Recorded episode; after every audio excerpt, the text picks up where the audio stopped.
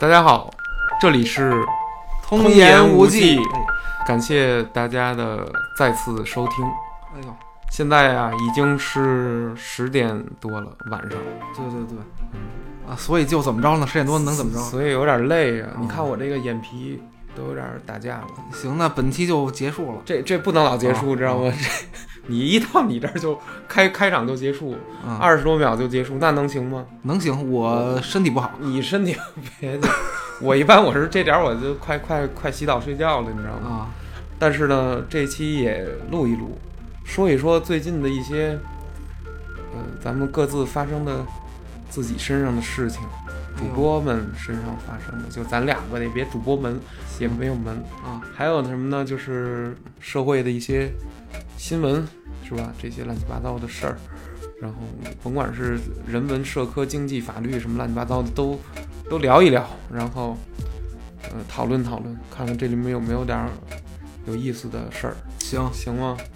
对，首先说说你吧，你最近这个我啊，啊，我这这个还没跟大家介绍金兆星哎啊，咱们这期的嘉宾金兆星，呃，是一个最近已经成导演，算是导演，对对对对，就是拍一些对，欢迎大家那哦个关注我的微博啊，我最近微博掉粉儿很严重啊，为为什么呀？你拍什么了你？不知道，我就是每发一条微博都掉粉儿。不是你，那你别发了，你这老出事儿。不是你发的是是是什么内容像的，就就掉粉儿，哦，什么内内内容都有。都有点儿。对对对，那那你这可能说的就是不不招大家待见，是是什么？比如那个一发表观点什么的，一下就掉就掉粉了。对对对，那是你爱中国就没事儿？哎对对，你你得跟那个那个日本人学日在日的在在中国的日本人，就是你采访的那位，哦，这是那个嗯所有外国人在中国的财富密码都都都是我我爱中国。啊，那就够了，对对对，就够了。对对对，其实也也也对你你不爱这国家，你待这儿干什么来着呢？对吧？反正就，哎，那个那个导演的那作品啊，我也看过一点儿，在那个这个这个 B B 站上。啊，嗯，B 站上，然后经常，他有时候其实我没主动点开，但是吧，因为我平常还比较关注关于日本的这些文化文化，哎啊，大事小情啊，综艺、歌曲啊，动漫啊，都都看番啊，什么都都看一看。对，就是，哎，觉得那个也不错，就是站在一个呃说是日本人角度，其实其实我看他已经快同化的差不多了，是吧？呃，对对对对，就那哥们儿，对，不是是不是？据你说还跟日本的哪个电视台干过 NHK？NHK 啊，哦，是吗？是是是日本央视干过他啊，哦，怪不得呢。他，我觉得他是一聪明人。我你们俩拍了一个视频，我也不知道，哎，那视频就是说你们俩在床上跟那儿闹，那是不是怎么说？对，就是就是床跟那儿闹。对，你们俩在跟床上，当然旁边围一圈人啊，你们俩跟跟那儿闹，就是说，那你跟那导演哦，就是工作之余嘛，就是顺手给自己蹭一点流量就拍了。啊 对对对，嗯我觉得还挺好玩的。他对你给他看那什么，给他们看本本本国的那个岛国的那个自产的那些片子，然后呢，哦，不不是啊不是吗哦不是，我给他看的是我自己拍的片子。哦，知道柠檬的那个，对，那个人体榨汁机。人人体榨柠檬那请上我的金兆星微博搜索“人体榨汁机”就看到了。那对那老被封那，你那视频拍的比较那什么，暗示太大，所以就不让明明示啊，对，明示，对，不封你封谁呀、对吧？所以说，哎，那那后来就是哦，他他看完之后，你你对这个日本人是什么感觉？就是这个采访这个这几几几十分钟，呃，怎么说呢？嗯，就挺好的。我操，不是，我不，我不能不能在公众平台上说人这个，对对对对对对对 所以你不要不要不要跟我聊这个。我就没法说。对，我替你说，我就我我说实话，我说一不好听的啊，也不叫不好听，就是是我一个自己个人的一个感受。他他是一个一位日本人是吧？啊，我接触过一些日本人，嗯这个原来啊，就咱们这节目有一主播菲菲亚诺，他有一哥们儿叫原来现在是已经现在出什么事儿了？哦没有没有没有，现在还也都好着呢。还还在啊？对，都都都在都在，就是说，原来就是他，呃，还有另外一位就是呃欧哥，就是上上嗯上期那个、那位主播那嘉宾，然后呢，他他有一朋友在三里屯那边儿，他是一日本人，据说是日本大阪那边儿的旁边哪儿哪儿的一小村儿里面出来的一个日本人，嗯，来中国就盘踞在哪儿呢？亮马桥、三里屯这一带。哎呦，然后呢，嗯，搁那儿给人干嘛理发？你知道吗？就是你看啊，咱中国人理一发五十，那要六十八、九十八、一百二十八的呀，对，对，是吧？这么说，日本人理一头二百，哎呦，是吧？这北京有有没有这种店？就是那个东边那儿得有是吧？太多了。太多了，就是你甭管你这头是理的怎么样，咱不说啊，是，您看我小时候理发才三块钱一 三三块钱一回，是嗯，那店要能能开到今天不不容易了，对。现在也有平价的这个理发，哦，现在就是好多那个老小区或者什么公园里，对，呃，什么那个早市门口都有这种街边理发的老理发的老大爷，对，哎，对，好像就是几块钱一位什么的。哎，那他们这个什么铺一白布，然后在地下铺一白布那种，是那种在公园也给人理对，那种，但是但是好像那不就是约不着，就是他们就比较闲云野鹤一点儿，就是你想理的时候他们就不在了，就是是，人家他们随机的出现的，对对对凭兴趣，你知道吗？呃，不是不是这事儿啊，跟啊，我接着说这 日本的这个这个这小伙子吧，其实跟咱们岁数边边大还小点儿，甚至、嗯也就是什么九三、九九二、九三的、九一的，我咱也不知道，差不多这岁数吧。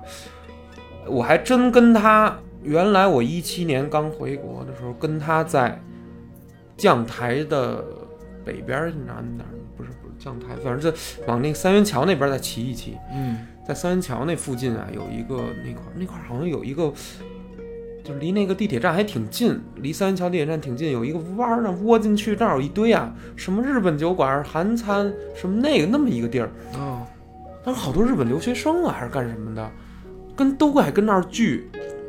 那个菲菲亚诺呢，就和欧哥把那个日本那个那那孩子给叫过去了，一块儿说喝吧。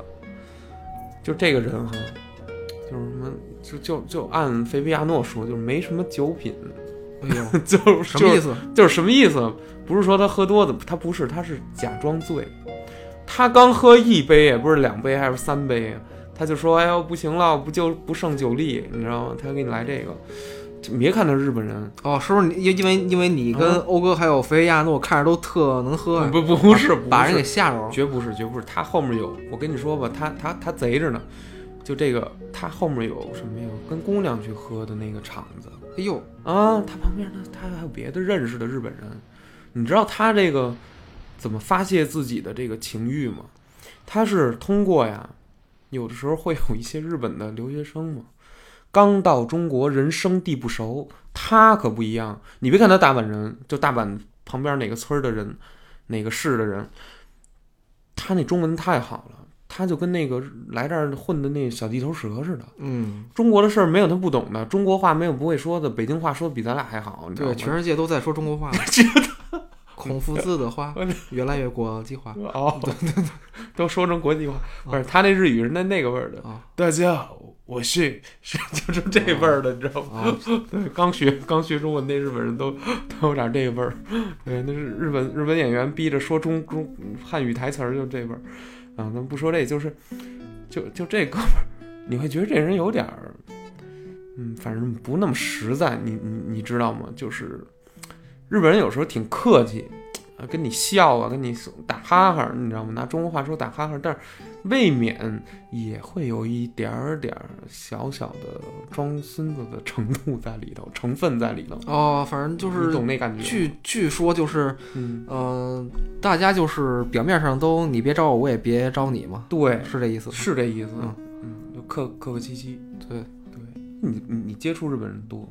呃，几几乎没有吧？几乎没有。我接触了日本人最多就是嗯，呃路飞名名人什么的，那不算，那不不算。那是假假日本人那个哦，名名人名人到路飞是不是日本人还得另说呢。嘿，对呀、你说那那村儿是哪儿啊？我都不知道。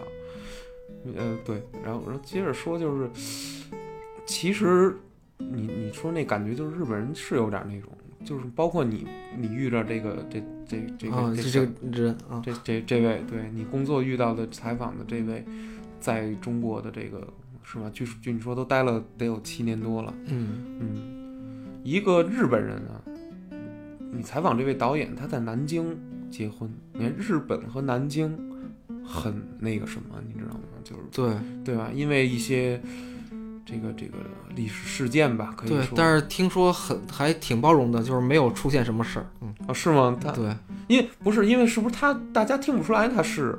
就是南京街头的人一张嘴，哦，这可能是外地的，但是他可能不知道这是哦这是这是真是霓虹金，你知道吗？这不是不一定真听得出来哦，但是我觉得就是走大街上，嗯。就是日本人还挺有特点的，就是你好像就是中国人走到嗯，外边儿外外国去，好像呃就长差不多，对，但是好像日本人一出现，哎，这个哎是日本人吧？对，就是好像看出来，对对，好像就是能看出来似的看啊。但但是说实话，就是他的那个样子和他那个气质，嗯他不说自己是日本人，根本也同化了，你嗯知道吗？就是你就是说，咱说什么哪国人哪国人哈，你你仔细你注意观察，一个国家人他有一个国家人那个姿势和那个表情和那个专属动作，你知道吗？嗨。啊，嗨，哎 哎呀，不是，哦，不是。对对对对，就是就是类似这种啊，反正就是那个你觉得日日本人都特特别的板板正，你知道吗？对，比如说那种呃点头哈腰啊，然后那个说话的那个说那个答应的那个那个频次，那就是其实挺高的。嗯。那个那天跟那菲菲亚诺在大阪，就是说在听那个服听那个服务员儿给旁边一桌那个日本的什么这几个小小姑娘吧，二十来岁，介绍那菜呢还是干嘛，说一什么什么事儿啊？嗯那个就说一那服务员一边说着话，然后那个人就是那顾客说嗨嗨，那个次数会比咱们多很多。就比如说一个服务员。他那给你介绍说，咱们这儿什么特色是什么雷茄子，咱们你得这么吃那么吃，然后再把这个这是什么的什么，那个是什么的什么，说一大套，然后咱们绝对一句话都不说，就就是就是咱们会想说，嗯那个你什么时候说完，赶快闭 闭嘴吧，然后让让我吃这踏实吃这饭行不行？咱咱会这么想嗯，就是日本人不一定不这么想，但是你知道他会他会有些礼貌的这个这个这个动作吧，就是他会一直啊嗨哦嗨嗨嗨，他他差不多这种感觉，你你知道吗？我我啊我学的啊，我我学不一定像，就是就是就是大大家包含听，就那那那天我就觉得我操，我就心说这这怎么这么殷勤，就好像说别人跟你说一个什么话，然后你得表现的你在特别很认真的在在听啊。对对对对，就特别很认真的哦，那不是也挺好吗？我觉得这挺好的。这这这挺好是吗？啊对，但是也有点过劲儿。包括，哎呀，就是那次也是去大阪，还跟一个女生见面，然后这个约在环球大阪的环球影城。临走的时候，在这一天玩儿的不提了。临走的时候，人家有的听众说，我就想听这一天怎么玩儿来着，但是咱们不说。啊，嗯，临走的时候就是我我还真的没有礼节，就是我觉得就是那个他，比如说啊，比如比如拿北京地铁说，我在我是终点站下，他是终点站前五站下，嗯，他先下去了，对吧？对，当时也是这么一情况，就在日本那那那那大阪的那那个几号线，我都那不叫几号线，他那叫新干线。不是，那就出去了。哦，呃，不是新干线，就是我想不起来了，西九条啊，那那就那几站，什么什么安置川英英什么什么口啊，什么想不起来了。总归就是他先下，他先下，你知道是什么样吗？他嗯、他跟我说说话，然后说说话，然后我走了，再见再见再见再见。他下到地铁以后，他没有就走，他站的那块儿一一个劲儿冲我摆手，一个劲儿冲我鞠躬。就是嗯，然后日本人摆手，不知道大家见没见过，就是这样摆，那个拿这手这么夹着这胸口，这样摆手挥手，嗯嗯，再见也是这么挥。然后那个你看那电视节目里头跟你打招呼也这么挥，就是两只手在这个胸前这么挥，他他不他不他不扬的特别高，哦，小小的挥，紧小紧的灰，小的挥，紧紧的挥，特别嗯就是板正，你知道吗？就是那种的，就是，哎呦，反正这个就是一个国家跟一个国家人他他那动作，比如说你要日本人来中国时间长之后，你看吧，就那位，就那个嗯费皮亚诺那个，还有那个欧哥他那那那那给给在那个亮马桥那边理发那嗯位，哪儿有日本人样啊？你全散黄了吗？这不都这这快真成那胡同串子了都，就就没就缺就不是不是那个劲儿了。所以说有时候你说定义你是什么人啊，得看你的那个表现出来的那个某种气质，甚至是你愿意表现成什么样的气质，你知道这感觉吗？我说一个例子，嗯，比如说在中国哈，有很多很多很多朋友都甭管男生女生，可能就是在小学、初中啊，不管什么时候吧，哎，突然就是入坑了韩国的文化，嗯，嗯，就是您我入过吗？我我还真没太入过，因为我可能就是从小就是看日漫看多了之后，直接就是对日本的文化不可自拔。嗯，但是但是我观察了，因为我没没有真的进入韩国的这个语言啊、文化呀、饮食都没有，也没去过韩国。我我真的是没去过韩国，呃，见识是不够的。然后，但是我会观察一些喜欢韩国的人的中国人。啊，嗯，有的就去韩国可能就留个学了，我就就是干脆通一通语言什么之类的。韩国那些字儿啊，就基本能认了，然后一些日常绘画基本没有问题。这种，然后呢，你看有很多人就是特别爱吃辣白菜，比如说啊，现在吉野家有两种套餐双拼，一种是传统的照烧鸡和肥牛，对一种是照烧鸡和辣五花儿辣白菜。对，很多人中国人哦，都是女性比比较爱吃辣白菜，辣白菜，对对，但是为什么？因为我对韩国文化有认同，因为这样的人相对对韩国文化有认同，就是当你在选择是吗？我就觉得可能就是女性会更爱吃那味儿而已。哦 不，我我哦觉得是因为那么多的女性都在看了，都喜欢上了某些韩国的剧以后，她韩国剧里面，人家捎带手吃了几个啤酒炸鸡，捎带手吃了几个辣白菜，捎带手吃了几个部队锅，捎带手吃了几个芝士火锅，这些东西，它是伴随着什么吃？它不是干吃，它不是吃播。它是伴随着一个特别美好的虚构故事给吃下去的。哦，反正我都不爱吃，我老觉得就是韩国料理都有点酸了吧唧的。我觉得韩国料理在北京做的韩国料理都太甜，哦，反正什么辣白菜什么这那都我都基本不吃。辣辣辣白菜其实我还就是单吃辣白菜我还挺喜欢的。哦，你知道我喜欢它那个凛冽味儿，哎呦，辣白菜有一种特别酸都都不能单拿出来说哈，它就咱不知道它怎么腌制的哈，它最后有一种辣白菜特凛冽那个味儿啊，就那样刺激，哎，我就喜欢那馅儿。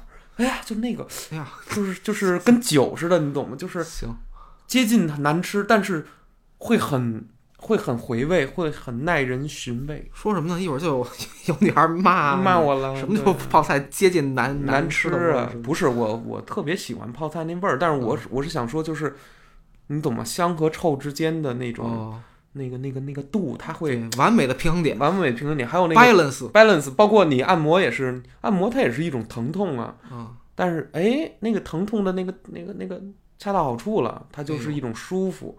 泡菜其实也是有这种能力，嗯，有我最近你知道怎么了吗？没少点那个吉野家的辣辣白菜辣辣五花儿呃辣那个五花肉辣白菜那个，啊，我那 个经嗯经常吃吉野家，嗯，但是我就吃肥肥牛饭，哦，你就吃肥牛饭，对，你你不贪吃那个照烧鸡肉是吧？我不吃，我就每回都是一个肥牛饭，再加一个茶碗蒸，哦，就是把那茶碗蒸往往那个米饭里一和，一和，哎呦，你到你要真对对会吃，你说的是那小鸡蛋羹吗？是哦，就是那个对有一小虾仁儿里头。是哎，你吉野家还挺好的，算这个平民平民美食里面比较啊，我觉得算可以的了。平民吗？我觉得挺平民挺贵的了。哎呦，七百日元就已经算那个老百姓吃的了，真真的？就是啊我每回接家，就是一个饭加一个炒碗蒸，就卖四十四十多了，啊对。对，就挺贵的。北北京就这物物价差不多，就就这么贵。嗨，点一盖饭也就二十多嘛，对吧？对呀、你所以这所以这我还觉得还挺贵的。对吉野家我还爱吃那个咖喱。哦嗯，，我其实也我个人也特别爱吃咖喱，东南亚的呀什么也也老吃。咱们这不是想聊聊关于日本人吗？都扯的那个 扯不辣白菜去了，对吧？对，嗯，没事儿，哎其实就是散聊吉。野家怎么还有还有韩韩国东西呢？嘿，哎呦，什么意思到底是对了，人是是是日本的那个那个企业，但是照顾你中国市场啊，有钱谁不做呀？这这不是照顾照顾韩国市场吗？辣白菜错，韩国有几个人啊？中国喜欢韩国的，那不就都都给那个东西花钱去了吗？但是那都是中国人，那都是中国人花钱，只是喜欢那个剧里的那个感觉，大家大家就形成这个，就比如说。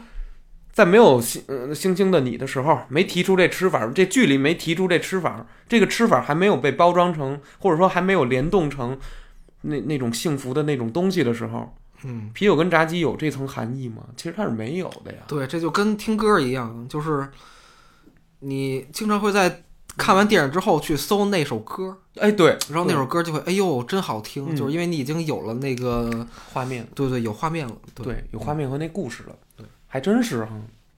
包括那个你的名字啊，什么那个前前前世，还有那个嗯天气之子，你看过那个没有？哎呦你说的这几个啊我全都没看过，新海诚导演的，嗯啊，那那个真是高质量的这个日本动画电影。然后它里面那歌，那个那个天气之子那个中间那个我也喜欢，说这个男孩啊，为了自己喜欢的那个人，哎，其实挺纯爱的一个故事。他没有性，他就是喜欢。哎呦，这哦东西特值值金子了，特纯，就是哎那还有什么可聊的哎，不不不，它有啊，你听我说呀，就是说，这音乐为什么配在那儿配的让你特别释放呢？就是它这剧情我这不算剧透了吧？这因为这这电影就是都都都好几年了，一年多了。还没看过可以关了啊。嗯，对，那捂住耳朵就得了。嗯，就是说我大概其说一下这故事的含义吧。就是原来啊，比较讲究集体主义的时候，咱们作为一个个体的喜怒哀乐都要放的特别小。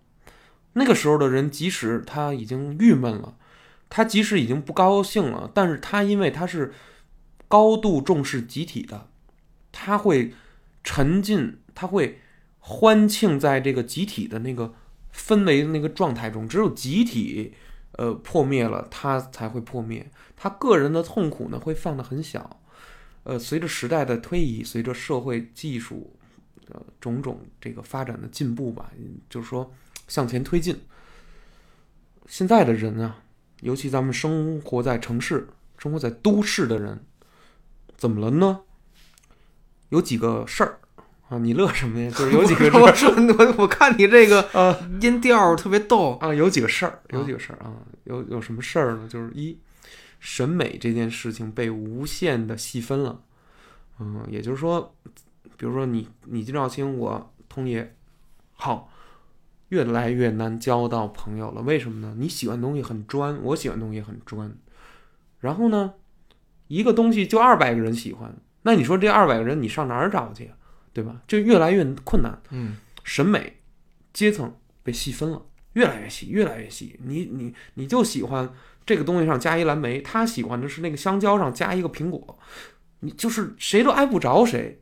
原来不用，原来就是我们只吃一个苹果，然后所有人都认同我们只吃一苹果，所有人的审美都是一个苹果是红的就好了。现在会发现说，我喜欢吃青香蕉。那个说我喜欢吃更酸的蓝莓，那个喜欢说我喜欢吃特最甜的芒果，很复杂，就是大家会变得为什么这样呢？自我意识，也就是自恋状态越来越多了。嗯嗯、具有自恋状态的人，自恋状态被释放出来了，自我越来越越越独占了你的整个的这个想法，是因为什么呢？因为大家不太看重集体，越是喊着要团队合作的时代，越不看重集体。本质上是这样的，因为如果你看重集体，你已经是集体；如果你非常团结，你很少用去喊我们要团队合作，我们是一个团队。当你无休止的、疯狂的、每天每天的强调这一点的时候，你会发现你根本不是一个团队。你在讽刺什么呢？我没有在讽刺什么，哦我反倒有时候在思考你的生活，就是比如说你是一个自由职业者，啊好，我不去见人，我我不是不去见人，我我是很低限度的去社交，我去很去见人，呃，我有活儿的时候，大当然了，大家要一起干嘛。一只猛犸象，我我一个金兆星是杀不死的，但是我需要一群人，我十个人就能杀死，对吧？哎，可是有很多原来集体时代遗留下来的那些碎碎的小东西，你好像身上就没有，或者说你已经可以有条件不去去沾这个东西。比如说我中午我不想跟任何人吃饭，那我就嗯可以选择不跟任何人吃饭，因为我觉得我自己吃饭特别舒服，我我不用去陪笑，我也不用去找话题，我我想睡觉我就睡，而且我吃相特别难看，我不想让那个别人看见，我有偶像包袱。哎呦，是吧有 有偶像包袱，哦，对，哦虽然我长得他妈就就跟偶像就没挨着啊，对，就就是往往那个副副轴上长，可能。哦我我想说的是什么？很多都市起来的孩子，这一代人长大了以后，他读这个读是怎么回事？不是，它不是贬义，它是一种状态，它是一种就是你只能是这样，而且这样的人他抑郁抑郁的这个情绪会多一点，因为他没有一个集体，他会把所有的关注度放在自恋身上，就是我只要有一点不好，我只要痛苦了，我只要被骂了一小句，我就会觉得非常的难过，我就会觉得我我想不开，因为我就是全部的这个世界，会有这么一种情绪。那么刚才回到《天气之子》的这，还能回来啊？回回到《天气之子》的这个，书归正传，书归正传，这个动画电影为什么中间这个配乐，就是说很多配乐为什么你单听音乐你也喜欢不上？为什么音乐搭载了一个非常相对这段音乐更明确的一个故事的时候，你就能喜欢上这个音乐呢？是这样，这个故事啊，很实，它里面暗含着呀。传递了一个价值观，可是当你在第一次看这个电影的时候，尤其这个《天气之子》，你根本就看不出来，你就觉得是一个故事，你就觉得这事儿我我大概懂了，然后他完成了，OK 了，过了。但实际上，他感动你的是某个东西，是什么东西？是就是这代日本人，这代最都市、最先端的这代日本人，集体大家暗含着都面临的一种状态。孤岛，金兆星形成了金兆星岛，通爷形成了通爷岛，菲菲亚诺呢形成菲菲亚诺岛。动物之森，对，哎，你说的非常对。我拿游戏的这个群像来说一说，对，呃，无论是塞尔达，你会发现，还有动物之森也好，还是死亡搁浅这些比较，呃，这些都是日本日本作品吧，日本的游戏作品，没错。其实他们都反映了这么一种感觉，孤独感。就是我原来玩游戏，我从来没有这感觉，就是就是这个这，我不知道是有意为之呢，还是说这件事儿是已经被某些游戏制作人读到了，就是说有人开始反思这个社会的这个状态是好是不好啊，或者说是它怎么形成的呀，或者说未来又会发生什么呀，等等等等，肯定有一些做艺术的人，他敏锐的捕捉到了这些点。天气之子这故事是什么呀？就是原来的喜欢和喜爱和爱情是这样。那个当时东京那个故事里是这么说的：天气之子，东京发大水，东京不是发大水，就是那个连绵阴雨不断，嗯，阴雨不断的啊，这雨一直下，就不晴，不放晴，这不这异常天象吗？这不是？结果发现有一有一个人，他有一个能力，就是这个，嗯、雨女啊，晴晴女啊，就是他能把那个，他能通过牺牲自己，让这个天变晴。然后那个是是这个男主还是女女主啊？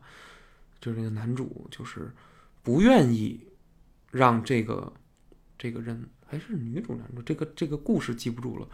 总之就是这里面体现了一点个人的喜好，我个人的感受高于集体的需求，宁可让东京人全东京这雨越来越大，最后东京已经沦陷了。就是那个当时嗯就是那个结局的时候，那个它不是一个特别好的结局，看完了还挺郁闷的，因为它那个东京到最后雨雨也不停，然后呢，东京已经淹了一大半了，然后这城市就毁了。这么大的财产损失，这么大的人口的这个这个损失，那又如何？结果那首歌就是那个那个人在拼了命去追这个女女生，就是让她别祈祷，你一祈祷你就死了，牺牲你自己换来东京一片晴天。可是我爱你，我对你的情感又投之于何何处呢？结果这个人就拼命阻止了他，一顿跑，一顿日剧跑。就在这个日剧跑的过程中放了那段音乐，那又如何？这个那个歌就叫这个，嗯，这歌待会儿可以放一下，对，大概就是那么唱的。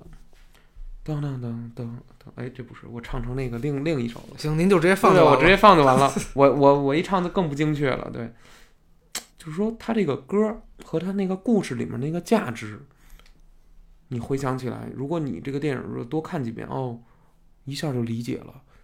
当你预知这块有这首歌的时候，当你预知下一步那个人物要做什么的时候，嗯，你会越来越有喜那个富裕出来的思想和眼睛，去读懂一个故事，就这样。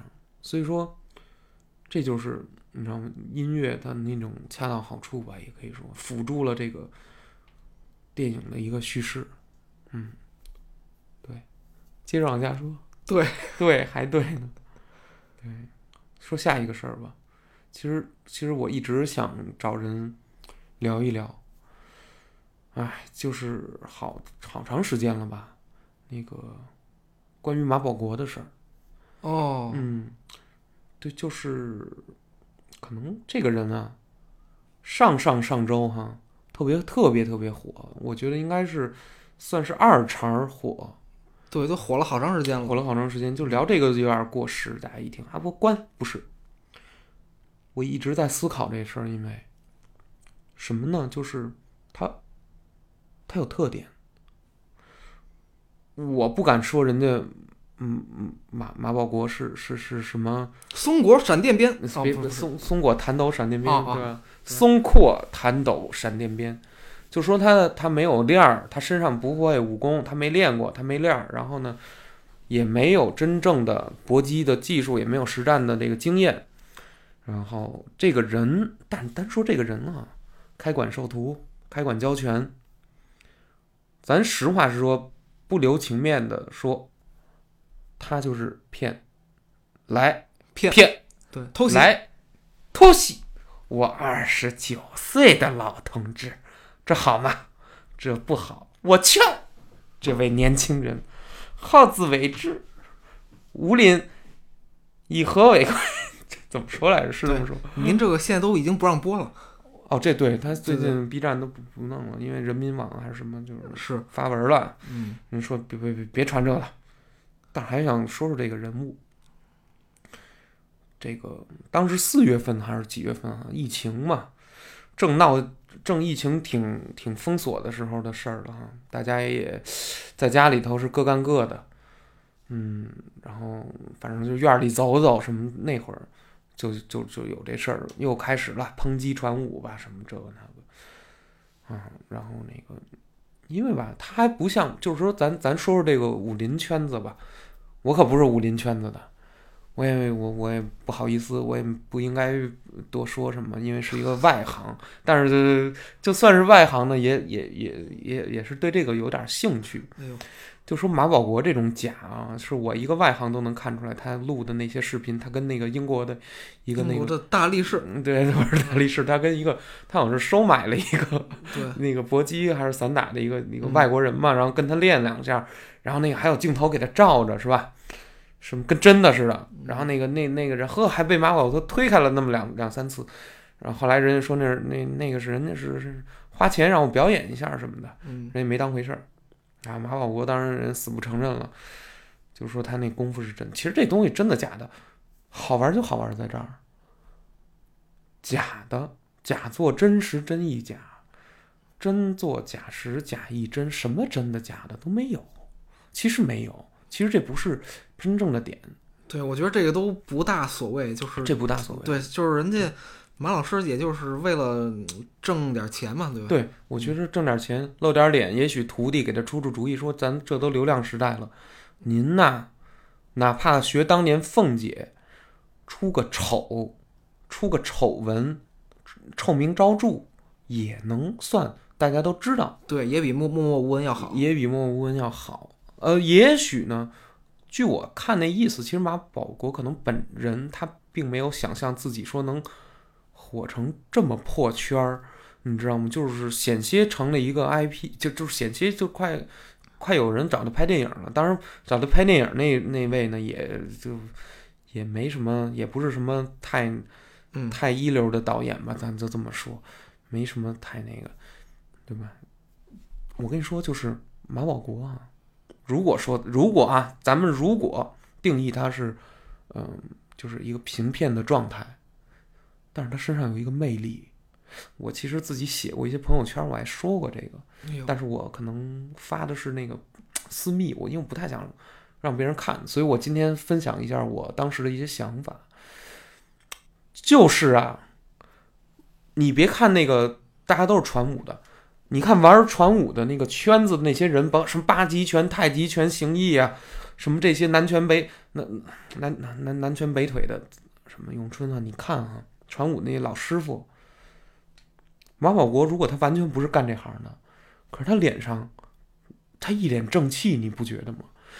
他严肃的时候，你别看他笑的那段视频，咱不说，你看他绷着脸说话时候还挺吓人的，就是他还挺严厉的，一脸正向。哦，那我倒没觉得，我就是觉得，嗨，他就是跟街边任何一个老爷爷没有啥区别。是你你这么觉得哈？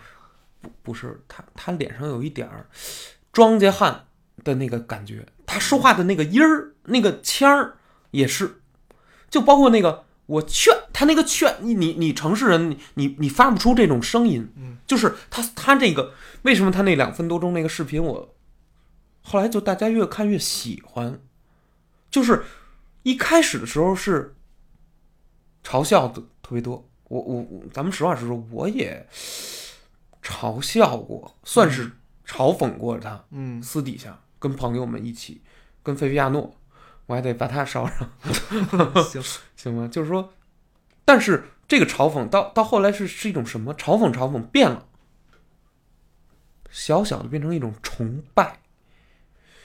崇拜什么呢？说不上来，就是他那个土劲儿。比如说，这是一个城市人，他他哪儿都挺好的，没有这种感觉了，没有这种没有优越感。如果如果是这么一个人挨了一拳，他没有什么优越感，非得是他，然后明知这个山 山有虎，偏向虎山行。就是说，后来你说组织那赛事也是够够够损的哈。他是他六十九岁老同志，人家让他去，他去了，他赴约了。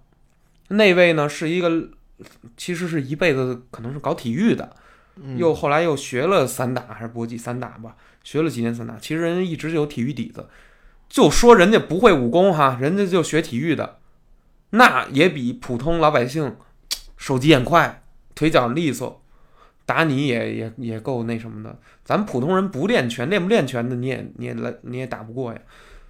后来这就就就就马保国这一上场那那个视频，我就一看，哎，呀，都完蛋。那个甭说，就是他他可能连我都打不过。因为他不会，他是属于完全秃噜了，这人就完全已经，嗯，就是、哦但是是人家当时也没少挣钱呢。那个嗯，我记得当时那个直播，你要想看是需要花钱才能进去的。哦，对，所以那个马马老师也没少挣。其实他也没少挣，对对，总归是有一些商业的东西在这里头。但是后来他他那个视频，他被打完之后眼睛被打肿了，嗯那段视频是吧？他还有半说半乐，半说半乐半说，嗯他为什么能火？就是说，为什么像一些视频网站，他会推这个视频？我反思了一下啊，咱不，咱现在已经什么都不是在嘲笑人家了。我反思就是，你知道吗？就是尤其 B 站啊，九零、九五后、零九八五后、九五后、零零后居多。嗯现在这个时候，二零二零、二零二一哈，正是一个什么感觉呀、下一代的人要接替上一代的父母，甚至包括一些亲，要把他们顶下去，有这么一股势势头。星爷，你别看现在咱们九零后好像怎么地，咱们也快老了。今天咱们年轻人怎么对老人的，以后二零后、三零后的孩子就怎么对咱们。对，也会偷袭我们这些老老同同志肯定会偷袭。对这个视频啊，你别看马保国是这个，就是他就是，你可以当一搞笑视频，但其实它里面蕴含了一点儿时代的味道，就是大家心里零零后这批年轻人，我们这批年轻人，包括比咱们还小的那些孩子，他们受到良好的教育，从小看着 iPad 长大，你知道吗？现在六七岁的孩子，那天我跟我的那个那个女性去到 你跟 哪哪个个女性你跟你的啊女女性，啊 这个形容词挺逗的啊去到了这个这个这个东边儿，啊。那那地儿叫什么我还给忘了，东四儿吧，东四那边儿中四啊，然后那边儿有一个叫什么呀？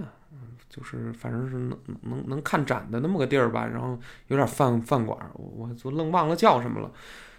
那儿呢，那天嘿赶上街舞考试，这么小的小孩儿多小，幼儿园五五岁的大班儿，嗯，一二年一二三四五六七八年级，就是初中以下的孩子，家长愣带着都学街舞，你可想而知这是为什么？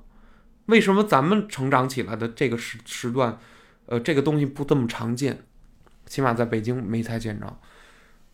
你可以想啊，综艺《这就是街舞》就这类，对说唱、摇滚全出来了，大家知道街舞是什么东西了，酷、帅，它代表着一种价值。他跳的人，他他会，他有范儿，他那范儿怎么来的？他那穿着怎么来的？光怪陆离的那些穿着怎么来的？对吧？而且而且特别神奇，乐队夏天玩乐队的，就是有点穿的像，就就是总体都有点乐队那那种口风儿。哎，一到说唱就哎，怎么就都有点说唱那那那个劲头？到跳街舞的呢，哎，又有点那街舞那喊了劲儿。结果那天我上那个看展的时候，正好路过那一一帮孩子那儿。滋儿哇乱叫，你想就是几年级的孩子嘛，多闹啊，精力旺盛。家长带着他们在那门口那儿有老师呢，还组织在里头。我操，里头你知道什么声吗？就是咚呲咚呲咚呲咚，就里面都能听见那个哇，你还那个还会口技啊，，对对对对，够厉害的，还有 B-box，对，然后那个还不是京中有善口技者，京中有善口技者通爷，嗯，对，然后然后然后那个里面咚咚咚，哦，我一听这里面正放着那种低音炮那种那种街舞的音乐，他人家考试咱不懂啊，咱不是老师，咱不不是这行业，就是说可能有不同的 beats，就是那个节奏型或者是不同的呃节奏速度，嗯，然后有不同的舞的那个，他那个街舞里边还有舞种是吧？popping 啊，breaking，乱七八糟，这都这都老百姓都知道了。然后，嗯，你知道那外面那孩孩子一个个跟什么样吗？就跟就是一帮一帮身高就比我膝盖稍微高点儿，一帮小屁孩儿啊，穿的怪了怪气，有的也是正常衣服，冬天了嘛，挺冷。然后啊，跟那儿跟抽了筋儿似的，就在这儿扭来扭去。家长每个家长手里都开着一个公放的那个手机里边那歌儿，然后让那孩子听着跳。那孩子孩子马上要备考了嘛，他里面就是考，外面是跟那儿等着的，他不能干等着，他得跟那儿练。然后就就感觉那每个孩子就跟就跟一帮一帮小神经病似的，然后跟那儿抽筋儿，都特好玩儿，你知道吗？然后然后就是都是那个要街舞考级的。你说这一代人起来，咱不说这些孩子学完街舞以后都干这行，都成街舞大师，都得奖，但是你这么想，星爷，人家进学校以后，到了小学、初中、高中、大学，人真要是有那孩子里头啊，嗯，跟那个抽了筋儿那几个孩子里，万一有几个人家爱这个练练得越练越好。你记住，人可是打四五岁、五六岁开始练的，人家考级，人越练越好。人就算以后不干不干这行，家里有钱，人呃没准儿以后还进国企。但是他这一身的武练儿，就这这一身练的这个武技，人带一辈子，人带到人二三十岁，人魅力一直会在。嗨，就跟您就是会会弹琴似的，哎呦，那只要一弹琴，哎呦，哦，一滑，怎么着？我 周围的这个气气气场都变了，气场都变了。对，那那那也很夸张了。其实，哎，我这弹这琴也是不专业了，就是自从自背后散发出光芒，滋儿对，是 这种的是吧？那什么鬼琴我弹的不是，咱就说这意思。这一代孩子特别厉害，看马保国什么感觉？太扯了，扯到无厘头，太像我的家长了，太像我的爷爷了，或者说太像那一代人了。你们老派，太老派了。你说的话可能有智慧，但我感知，但是我作为年轻人，我感知不到你的智慧，我只觉得你落伍，我只觉得你暗含着没用，我只觉得你暗含着没有价值。这个是为什么他能在 B 站火？为什么大家疯狂的改编？不是说不是说这个好自为之，原原来是佐田，什么这个这个我大意了啊，没有闪。这他这幽默在哪儿？嗯，哎，咱们就作为一个单口喜剧，你去分析它。我大意了啊，没有闪。你看这个话的那个节奏，其实马保国这这段视频，他虽然是自自然发挥啊。我分析，我我在想，一个人出了一个大丑，嗯，战败了，灰头土脸的，还让人眼睛啐了一拳，那样那眼睛鼓泡出来，搁一般人，但凡你要脸皮薄，星爷，你要但凡搁一般人脸皮薄点儿的人，你肯定你就没声儿了。你怎么还可能再录一视频，再总结一下？我我还趁着我眼泡那样录，而且他跟他之前的所有的其他视频一反常态。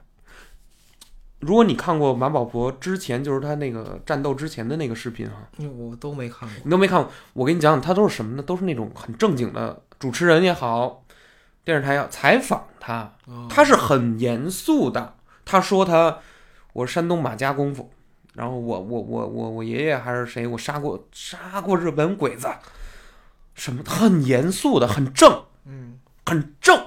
但是这股正被那次打完以后彻彻底摧毁了，这人不要脸了，嬉皮笑脸了。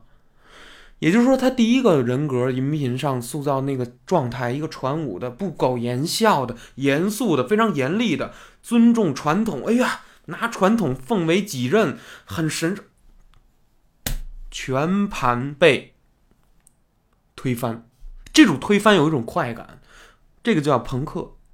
所以说，这对这个状态就就非常有意思。为什么马保？所以说为什么马保国他这个精彩前后反差太大了？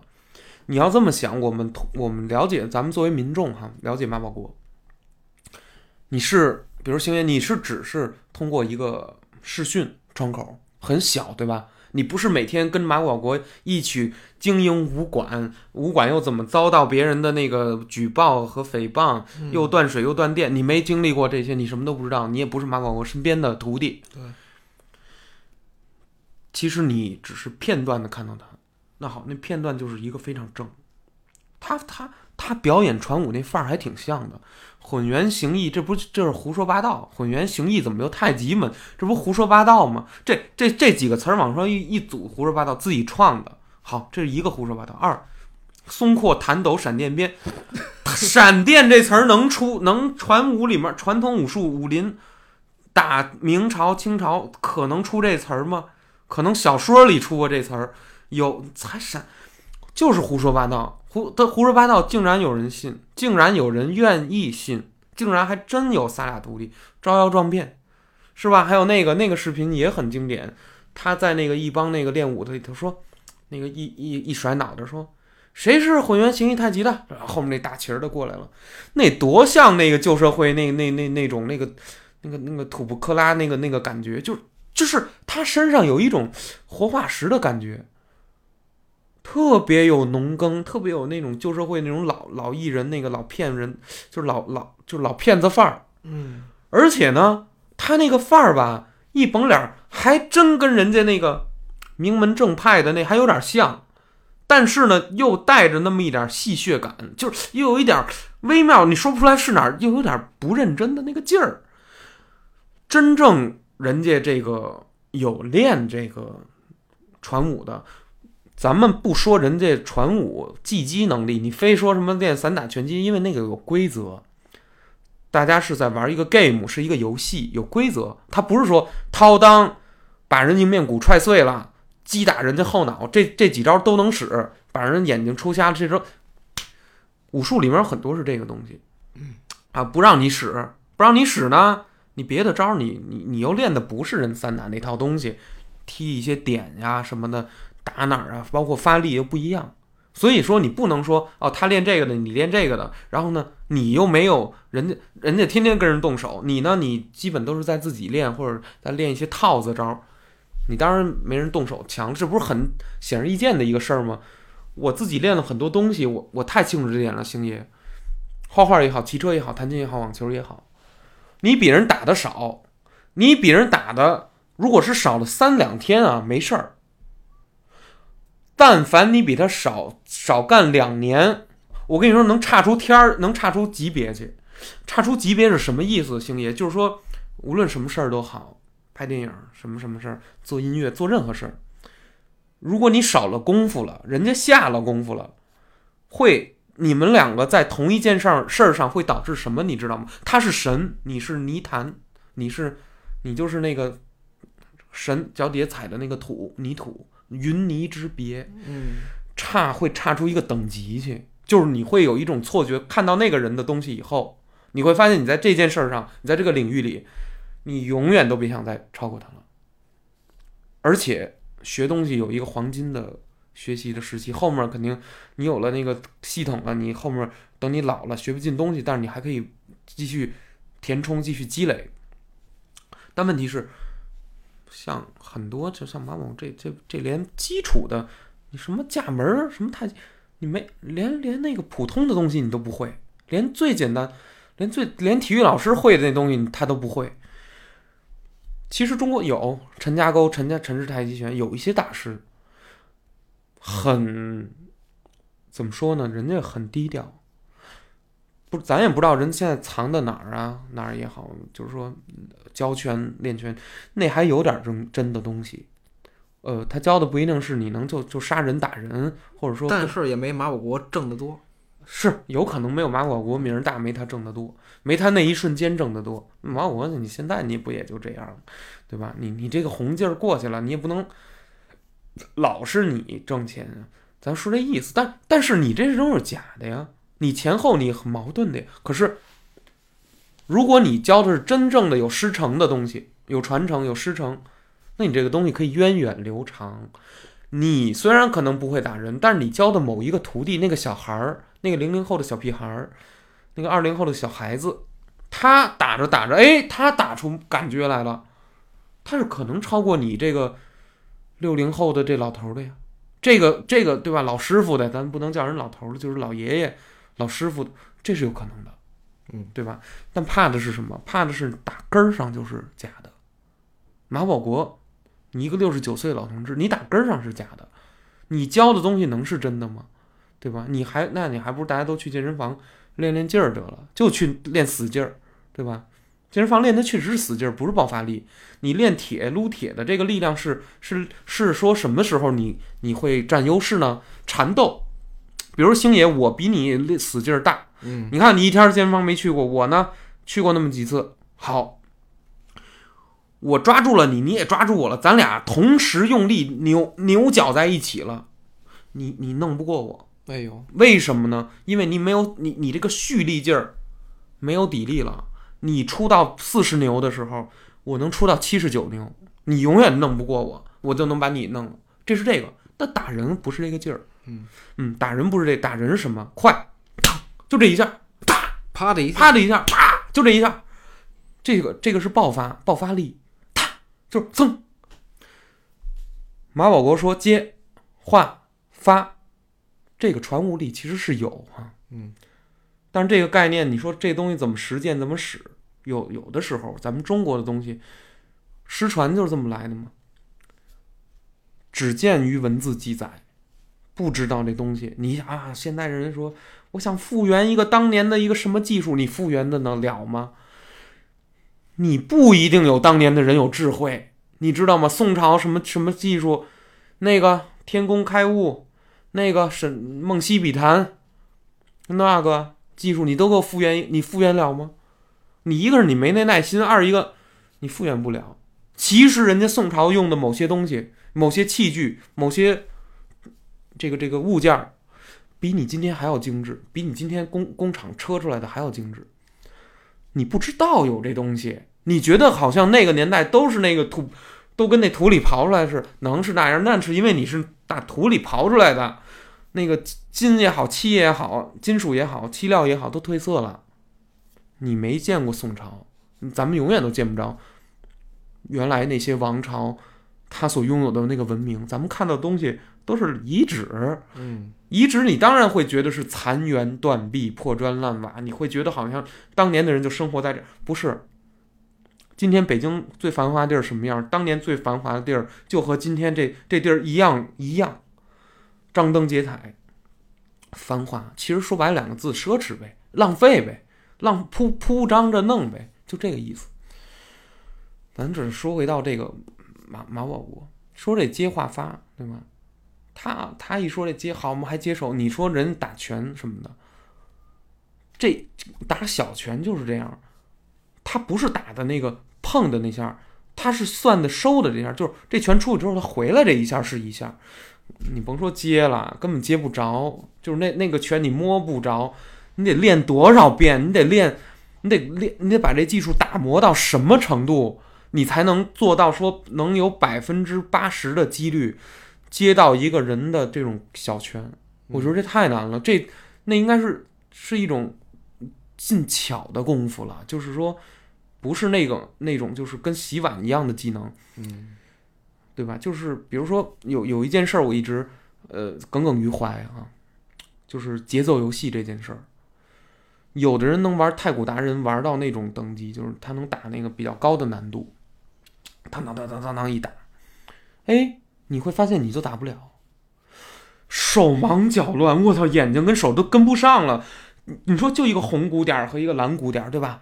但是在最高难度里面的时候，那个红鼓点跟蓝鼓点都连成片了，然后那么一块过来，然后你都不知道你自己手上摁的那个到底是红鼓点还是蓝鼓点，然后你完全就反应不了了。只要而且你会发现，你只要漏了一个错了一个以后，你后面就全秃噜了，然后你会越来越慌，对吧？对，接不住，接不住。但是问题是，有的人就能做到。我想说的一点就是，能做到的那些人，他他那个不光是他是突破了，他是突破了境界了。那个东西啊，就是不是洗碗洗碗这件事儿这么简单，它是洗碗以上的一个能力了。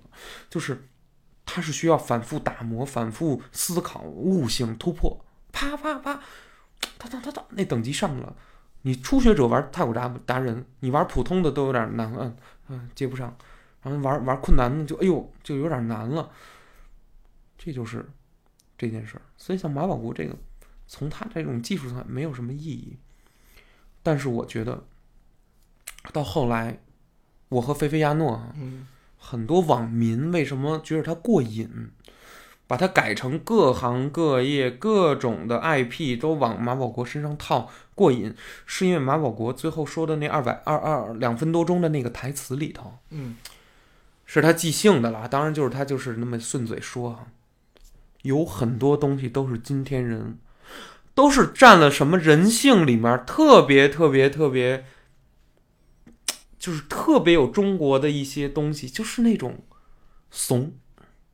对，就跟我每回那个跟跟人家打游戏，我就就是突然死了，我就说：“哎呦，不好意思，刚刚才我卡了一下。”对对对对，我刚才卡了。对对，我会人们会给自己的失败、失利、出丑找很多的。理由，然后关键是那些理由，你一听你就会觉得特别那什么，包括那个大意了没有？为什么那句话？因为他那个语气，我大意了啊！信誓旦旦、很诚恳，他他真的大意了，好像好像他在那次比赛，好他在说的时候，他就感觉好像真的大意了。真的大意了，真的是因为大意了而没有闪啊，没有闪，然后怎么着？然后又开始说人家什么左刺拳一个什么一个什么一个什么左左刺拳什么右边腿什么那个是吧？嗯，他可不是瞎打啊，他对吧？他说那么一个对吧？人家是不是瞎打？人家当然不，关键时候他还能把那些招名他还给念出来，对吧？就是太喜剧了，就这个事儿是一个他个人的悲剧，他个人的丑事儿，但是被他自己的解读，他的一手解读太喜剧了，就整个前后，然后最后还跟那儿以和为贵，还要找回那个哎身份认证，对，我是传武哦，对对体体面，对，他还还他我我还代表传武，咱们还武林，还以和为贵。你是武林吗？你你你你算武林吗？对吧？其实你不不能就，对吧？不能算，都不能算，就是一个。所以说这个事儿，后来我不知道是人民网啊还是哪个新华社，咱们不知道，就是呃政府媒体说的、呃可以了，差不多了，嗯，因为那个你知道吗？那个朋友圈的很多信息就是都是不流通的。小孩儿的手机你抢过来看看，哎，怎么这上面 A P P 我一个都不认识？然后呢，小孩看咱们的 A P P 说咱们这 A P P 怎么都都都那么老派呀、咱们再看家长的 A P P，咱咱看家长 A P P，咱也觉得有点老派，就这感觉。把我国破圈的那个最后的一波人，其实是咱们的家长，就是他们是最最后才看见的。嗯，甚至就是到了单位，到了哪儿，到了那个单位吃饭，有时候食堂啊，你听听着，经常听着那种七零后那种领导，还突然聊起马保国来，就是他已经过气儿了的时候，他们刚知道，嗯，就是然后呢，刚一刚一聊这事儿，第二天就被禁了。对嗯，但是我觉得马保国还挺成功的，我觉得他还挺成功，就是特特别成功，就是他对，呃知道嗯，大家觉得他可乐，他也自己也知道自己被嘲笑，对但是他又必须要去这么呃嗯。演戏，对。对，因为他要立住这个人设去挣这份钱，也挺不容易的啊。对，哎，还真是，嗯，他他真的是咬死口儿，包括后来那个叫破圈儿的那个那个媒，咱不知道那是哪个媒体哈、就在 B 站，反正我看了一下，还真找到河南去了。他哦，在河南，腾讯吧，腾讯是吗？对，腾讯，嗯，那个有有一个跟那个采访纪录片儿似的。对，一掐你脖脖子，我要是一使劲儿，你就得死，对对对对对对，那是他能掐人动脉呢，嗯是吧？摘人喉头，你真练过？你掐人脖子，那可不死吗？你没看那个？不知道是人家是练大力士什么那个，嗯一发力苹果捏碎了。嗯那个真有这腕力，练这鹰爪力的，这有。嗯，这要真往人身上招呼，说金老师啪给你叼住了，嗯就这儿，后手摁着这个颈椎，前前手定定住你这个喉结，往里一掐，喉结这儿软骨摁进去了，断了，你还喘什么气儿？哎呦，我那我大意了，喽，对喽，我没有闪，那你就，大意了，你甭说闪了，你你挣脱不了的呀，对对吧？你就慌了，所以说这个东西真的是这样。还最后还想说一个，啊，除了马宝国，其实之前还有那个新闻，关于这个外卖小哥的这个事儿。什么事儿？嗯，就是当时，嗯、那个特别大的那个北京那商场，奢侈品商场，说不让他们进嘛，说这个不好看呀，还是怎么着？然后那个保安拦他们，嗯，可能态度也不是太好吧。然后那个，但但是人家快递小哥就着急上去把那个餐取了，想赶快拿下来走，说那个那不那不行，你们我们这儿有那个你们的快递得有必须得走快递通道。什么之类，有这么一个事儿是吧？嗯后来这个后来我去，嗯，微博看了看，也去知乎看了看，就说这个事儿，因为大家也替两边儿都做了辩护，你懂吗？就是一呃，嗯就简单来分吧，就是一边儿支持或者说理解，呃，这个商场拒绝外卖小哥在那个商场里面儿，嗯，窜来窜去，窜来窜去，那个送餐。呃，当然，特定前提条件，那个商场不是这个普通的帽，是稍微高端一点的，所谓高端一点吧，嗯咱这么说。我我个人很看低这个，是吧？因为我觉得这搞什么端呀，就那么回事儿，就那么回事儿。哦，那我觉得这倒无所谓，就是如果人家有这规定不让进，那就不那就不让那，就不让进。对，就跟我就是，你比如说在嗯，某单位上上上班似的，就是人家怎么可可能让让你这个嗯外卖小哥进我们单单位呢？对吧？哎，那不是，但是这这不是商场，不是，咱们这么说，就是而且人家嗯不是已经给给了那个嗯专门的通道吗？对，有的有的可能不知道。对，而且就是如果我作为一个这个嗯商场的运营的人，嗯，我作为一个高端商场，那我就是不希望有你们进来啊，这不很正常吗？也是。对，我不希望我的，我不希望我的这些顾客们、嗯客户们，嗯，呃，看到与这个定位不符合的这些呃事儿或者什么的，场景，嗯，对，你也可以这么说。嗯，对。但是当时啊，一个是这个网上有一些人的这个互留言呢，其实也反映出来一些价值观的问题。嗯，星爷，你这说的其实是对的。那个商场的定位，是我完全可以理解。就是说，它并它不是说西二旗随便一地下食堂，那你全是那那块儿恨不得就是都是外卖小哥在那儿取餐，或者说一个什么楼的底商，什么西少爷、Subway 什么什么，嗯随便取餐，对吧？这没有没有无可厚非，甚至是北京这个普通的一点儿的帽儿，呃，购物中心也都取餐，对吧？嗯，也也是挣这份收入，谁也不会因为这个就怎么着，或者说你呃，您尽量就走某一部电梯或者什么什么，对吧？有可能会之后会有这样的规定，但是那个商场贩售的都是奢侈品，嗯。说白就是那些东西，大家都知道那些品牌很无聊了，就这都不，我不愿意提这些东西了，因为这个东西是，但是你知道有些人留言他是挺趾高气昂的，哦我不喜欢这个，我不我我觉得如果这些人非常趾高气扬、颐指气使的这种留言哈，没有贵族精神，嗯。没有贵族精神。啊、呃如果留言的这个人很富有，我单指财富上很富有，嗯。他就是银行卡里确实一堆钱，做生意来的，好来的，甭管怎么来的，来了，一堆钱。他呢想找和他这个金钱、这个身价、身价匹配的这么一个场景、场所，去进行消费行为，对吧？那如果它的价值观就是贵的就是好的，然后我可以因为倚仗着我有这么多的约等于花不完的钱。嗯嗯，我也不去什么这个那个的，但是反正我就是要那个感觉，我要那个仪式，我要那种环境。但是我受不了的是心态，就是我不知道是因为我作为北京人还是跟这没关系啊，跟跟什么哪儿人都没关系，或者说都市跟这也没关系，就是我个人对，就是他们就是也会有一种自己高高在在上的的，对对对，感高人一等的那个，对，对的那个劲儿，我是我我是受不了，因为我不喜欢这个。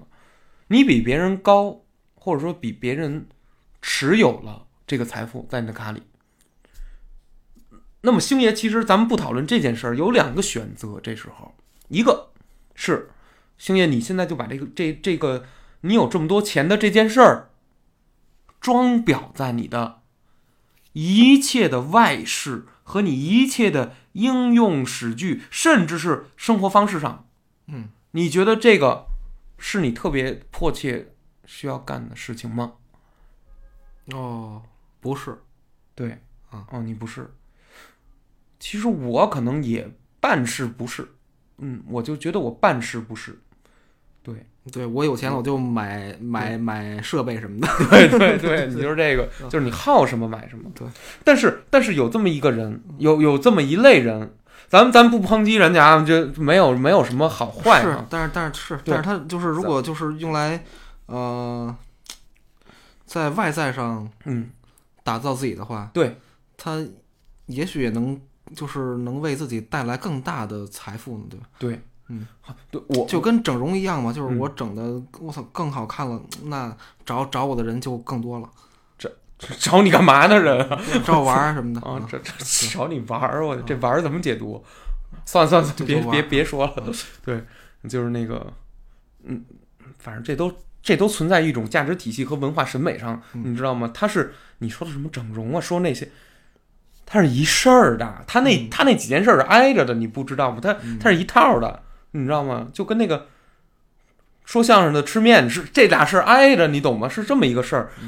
咱们咱们说回来，就是说，你说对，就是说我如果有这么我我其实我思考过这事儿，虽然我现在没有那么多财富，嗯我个人也赚取不了，我也我也没有法儿，我也没想起什么法儿，甚至没有主观能动性去赚取这么多的财富。但我想过，就是说，如果我真的是那样了，我可能也不会去，因为我一我没有那消费习惯。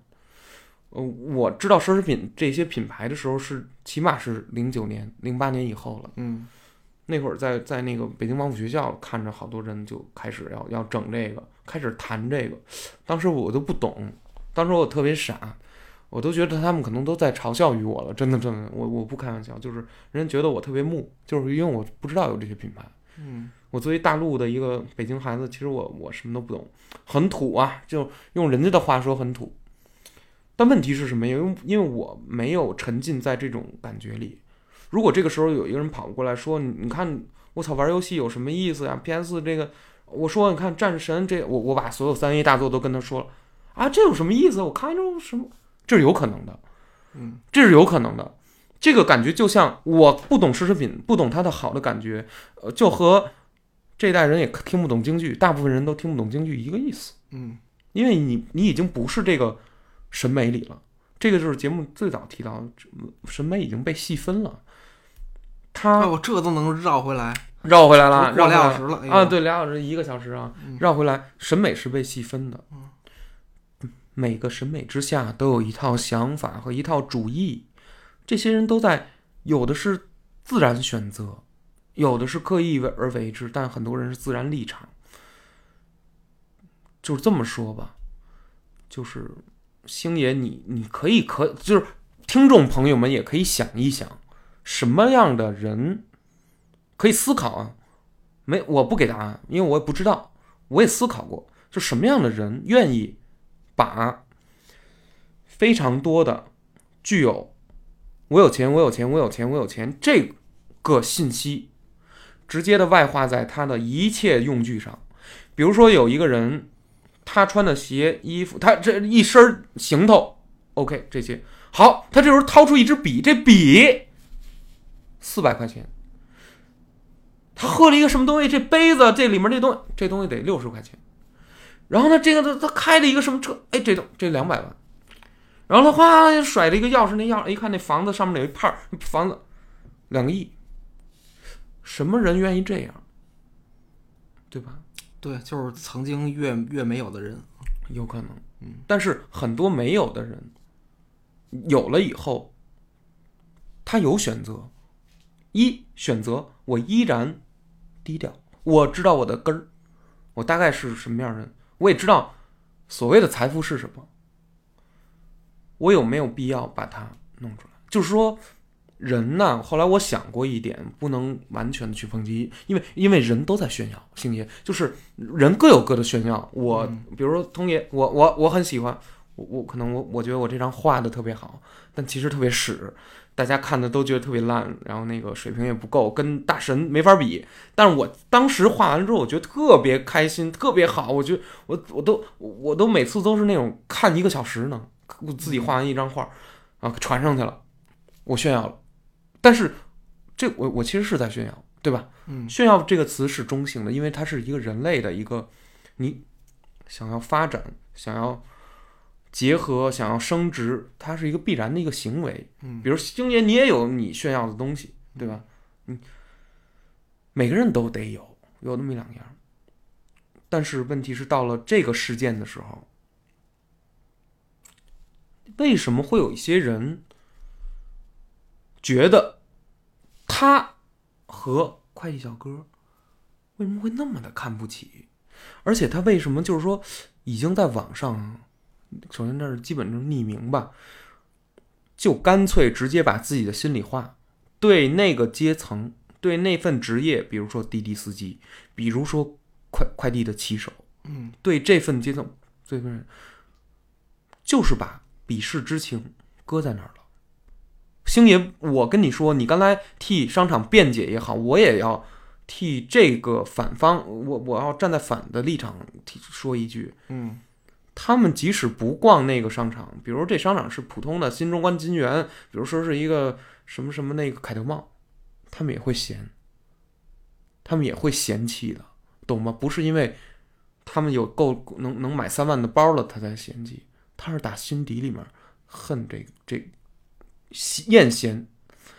哦，是吗？我都没觉着，就是我我嗯。网网上冲浪这么多年，我就嗯。觉着就是嗯。大家都是在网网上胡互喷、胡胡喷，就是瞎喷而已。瞎喷胡说，对但但但是我觉得有有有的人是在发表自己内心深处的嗯。观点，就是因为如果是当面的说话的话，大家都会客气，嗯。但网络我写出来的东西，它跟心里连的比较近，而且也没有呃没有责任可追究他，就是说我鄙视你了，鄙视这个这些了，我怎么地了？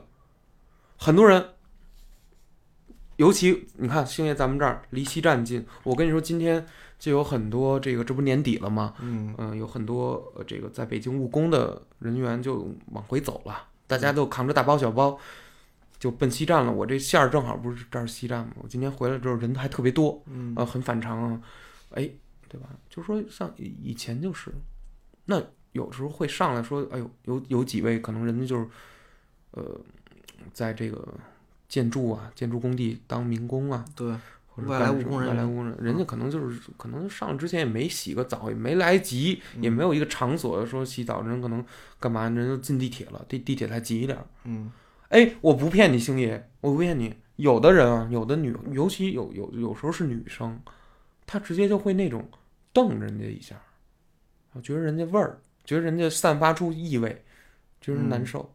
嗯，对我闻见这个味儿了。我我可以这么说，谁不洗澡那么几天，谁都那味儿。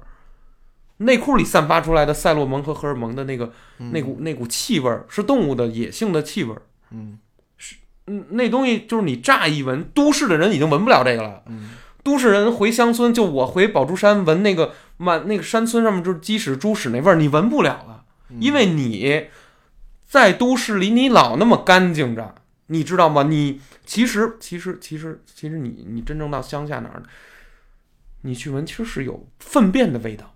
嗯。你忘了这个世界上应该有这样的味道，你忘了，你觉得应该没有，你觉得应该是香氛的味道，你都是那种啊，那五星级宾馆一的那那都有品牌，那些香氛，希尔顿用什么，人喜来登用什么，都都有品牌，假的，不是自然的。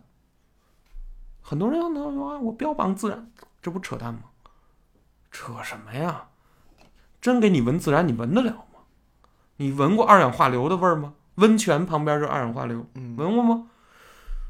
那味儿他妈跟臭鸡蛋跟他妈屎屎汤似的，闻过吗？那那味儿闻多了还晕，所以说好多是自然什么呢？现在东西都被包装、被精致了，过度精致，无菌，香，对吧？很多人看不透，看不透，嗯但是我不我我就 OK，我闻见了，我脑子里立刻会反映出来它是什么味儿，它为什么会这样，我知道了，我就理解了，我就不鄙视，对吧？你要这么想，星爷，就是说，就是说，人啊，有时候无法决定自己的出生，很多辩论辩手都会说这句：人无法决定自己出生意味着什么？意味着你无法决定自己的天然立场。星爷，比如说金兆星一出生一睁眼儿，你猜是哪儿？是一个马上这家就是那个不行了，清朝，然后马上不行了，说那个弄不下去了啊，结果发现星爷金兆星这现在是一个小女孩，然后你，然后假说啊，咱这儿说的是假的，你就说嗨我知道在清朝啊，在清朝，你父亲在你脑袋上插了一根稻草，把你卖给人贩子了，人贩子又把你卖到妓院了，妓院又让你去，呃，培养一些你的那个专业技术呃艺技，然后这个让你去接客，然后呢，十六岁以后开始让你接那个那种活儿，接大保健的活儿，你有的选吗？你生在那，你没你没有得选了，这叫天然立场，你就具备了那个人的立场。好，我现在我我说我通野，我更惨了，我出生在一个贫困县，我出生出生在贫困县，我我我一出生我我都没上过学，我字啊就认识不超过四十个字，可能眼巴前儿，然后说话也不会说，也没有礼貌，更别提家教，我什么都不行。然后我只能看着眼前的大山，我也出不去。说外面有什么？哎呀，好不容易在电视上又有什么？还有北京这样的地儿啊，我就来了。然后我一看，哦，人家一告诉我，哦，这是上海啊。然后，然后我去说，哎，上哪儿谋个差吧？我去当保安去了。然后我这个吧，因为长期营养不良，我这眼睛还有点歪，那样的，就是歪，就就就是没有你们城市人。然后我就那儿当保安了。然后我不会说话，我没有礼貌。然后我对着你们城市人进来之后说：“别进来，不让进。”然后我我我我只有这样的教养。然后你城市人会说：“操，这他妈傻，对吧？”开始了，那瞧他们那操这那哎，那我瞧您更没素质。对，哎哎，不，我我刚才我演绎的是这种，我我这是演绎啊，通爷刚才这是演绎，就说就说城市人的傲慢啊，咱们说的是这个事儿，你会嘲讽他，但是你从来不会想，他就是天然立场就在那块儿，那就是他的状态，那就是他成成型后的成人后成型的素质，嗯，他改变不了的。更重要的是，他改变不了他天然的立场，对吧？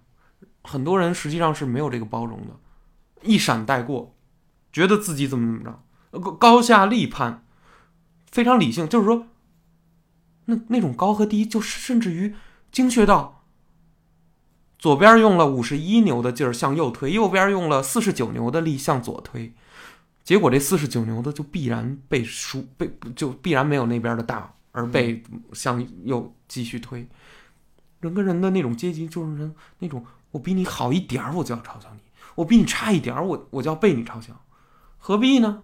对吧？我就觉得何必呢？就要被你抨击，就要被你，对吧？为什么不去多理解呢？为什么不去将其后的信息多深挖一点呢？为什么你看了一个东西一眼之后，你就只能浅浅的得到最负面的那些感受，而没有更多的东西呢？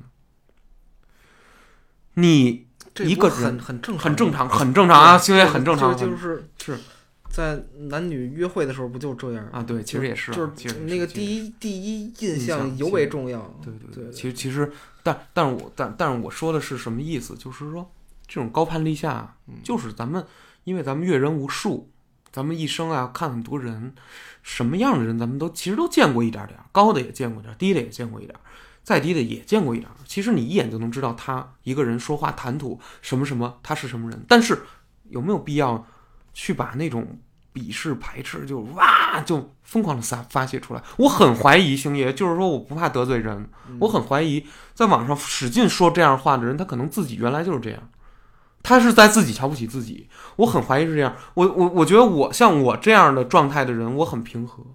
嗯我见着外外面小哥，我恨，我心里我这么说，满怀感谢。我还是这句话，因为因为这个，我用了越来越多的这样的服务，我后来我也受这个威毅的一一定上的这个思想的影响，嗯我有过反思。就是他不是问过这话吗？说你有钱，你有二十块钱，你可以驱使一个人替你开车从 A 段到 B 段；你有五块钱，你也可以驱使一个人从三公里以外给你把鱼香茄子给你捎到你家。但问题是，你是给完这个钱，你你让他过来了，这件事儿就非常正义和正确吗？就没有任何的道德问题吗？可能在这个商业的环境下，是的，可能可能没有这么严重，没有那么严重的道德伦理这种问题。但但是后来，但是啊，但是有一件事触动我了，星爷，嗯让我变成了那样的人了。你知道你知道怎么回事吗？公司有一次参加那个网络文学大会，我我做驻场画手，然后呢，我的面前搁了一个牌儿，一个那个微信的扫码，就是说谁付三十块钱，我就给他画一个扇面。嗯但是公司来了一个这个人，那个想给我画，想想让我画，他的意思就是说，咱都一公司的，我又是领导，你就免费给我画呗。但是但是我呢就没抻肠儿嗯，他也没说明白，他也没说啊，他但是但是呢，他会这样说，哎，来，我我那个我扫五十块钱，我扫五十块钱，你给我那个你给我你画一个。他那意思就是说啊，什么怎么走？哎，不，那这不用不用不用，免费给您画一不就完了吗？他等我这句话，我没说哎，我愣没说，星爷。扫没扫的？扫了，他真他真给了，他跟你说，但是他让我很不高兴，哎呦，你凭什么就花三五十块钱使唤我一下？嗯。哎，后来我这件事儿发生了以后啊，这十月份，我打那儿以后，我就觉得滴滴、快递、骑骑手，他们是人，你很远程的就用这个钱，你花了啊，是你是花了啊，这是你血汗钱，是你挣的，没错，你也付出劳动了，付没付出尊严我也不知道，付出劳动了，总归把人驱使过来了。嗯他以很低廉的价格就完完成了这件好事儿。道德上面什么什么，咱姑且不考虑。问题是现在来了，你作为花了这个钱的人，你你是想使唤着我玩儿，还是你很感谢我把这个餐送到？前前面都没变，三块钱就是就是几块钱的快快递费，这个饭钱，嗯你是想驱使着我玩儿，让我在全城里面溜达，让我在雨天，让我在大雪天、大风天也骑着那个车狂飙。你觉得你很有感觉，你很有优优越感，还是说你真的很感谢？我只是因为我饿了。你只是因为你饿了，对。但是我我也是因为我现在想吃东西，我觉得这个方法很方便。但是后来，我每次点完了之后，我自从感感受到那种屈辱了以后，我我就发誓，即使是我花钱，我也不能以那种心，也不能以那种我要驱使谁的心情去花这个钱，你知道吗？星爷，我我觉得大部分人都没有吧，他就是一个，就是一个快递嘛，就是一个送货嘛，送餐嘛，就是没有任何驱使或者。呃，有甚至你有没有感谢都无所谓，他就是你去让一个人接这个任务，他完成任务，他拿到他的钱，你拿到你的吃的就好啊，对就 OK。就 OK，嗯你你是这么觉得的对，但问题是，其实这里面有潜潜藏在人们心中的阶级概念，星爷。哎呦，这个是我觉得还好吧，这就是大、嗯大家这个整个社会各司其职，你挣你的钱，我挣挣我的的钱，对，你你这么平和，我是很欣赏。就是说，你这个状态是对的，应该既不要像我这么过了，我这个有点圣母了，也不要像很多人，他是带着有有有一点点那种微妙，就哎，很简单，很简单，就是说，当一个当一个快递小哥他送晚了，或者他有什么事儿，你的态度是怎么样？其实这是一个决定性的，一个决定性的事儿。有时候说我花钱，我为了是买某一种服务，但是其实我后来仔细想了想，我仔细想，呃，如果说你看啊，咱们喊可以喊人人平等，喊这么多年是因为人不平等，人有各种差异，阶阶层、阶级差异出生。但是如果这件事儿，如果我一个人想实践，很难啊，就是因为可能社会环境都不是这样的，大家都觉得有钱好，这是必然的。大家都觉得富有是好的，大家都觉得物质的更先进，技术你能更能享用到更，这是好的。但是，但是，星爷你没有想到这个世界现在的这个世界，你你之所以会这么想，普遍有这么多人会这么想，这是为什么？这是被构建出来的。企业的这种企业的主义，有很多的东西被构建出来的，促使你这样。底越是底层，广告是贴在你脸上的，嗯，摁着你让你看美容哦，你要美容哦，你不美容你就怎么了？健身啊，健身，你你身材胖了，你有脂肪了，你就怎么着？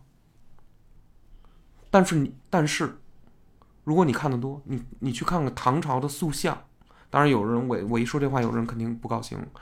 你你你活在今天，你干嘛要看唐朝的东西？但我说的不是这事儿。嗯，你看唐朝的塑像，上以以以壮胖为美的那个年代，他无论将军还是女性啊，他在塑男人的这个像的时候，尤其将军，他有一大肚肚，其实那还挺不健康的，大梨形身材，嗯，然后，但是那个是美的，而现在这个东西挺很油腻，大家都觉得很腻味，很很蠢，很很没有管理，很没有约束，觉得这人很很散漫之类的。就反正一看到这种感觉就不舒服，一看那精瘦精瘦的，你就你这样的星爷这样的，腮帮子都抠抠出来了啊，那个脸的那个轮廓非常分明的人，大家觉得特别痛快，特别赏心悦目，觉得你痛快痛快 啊，就是那种哇，一看你这张，就看看你就就有美感。嗯，但是同志们，审美不是与生俱来的，这个东西不是你天然的。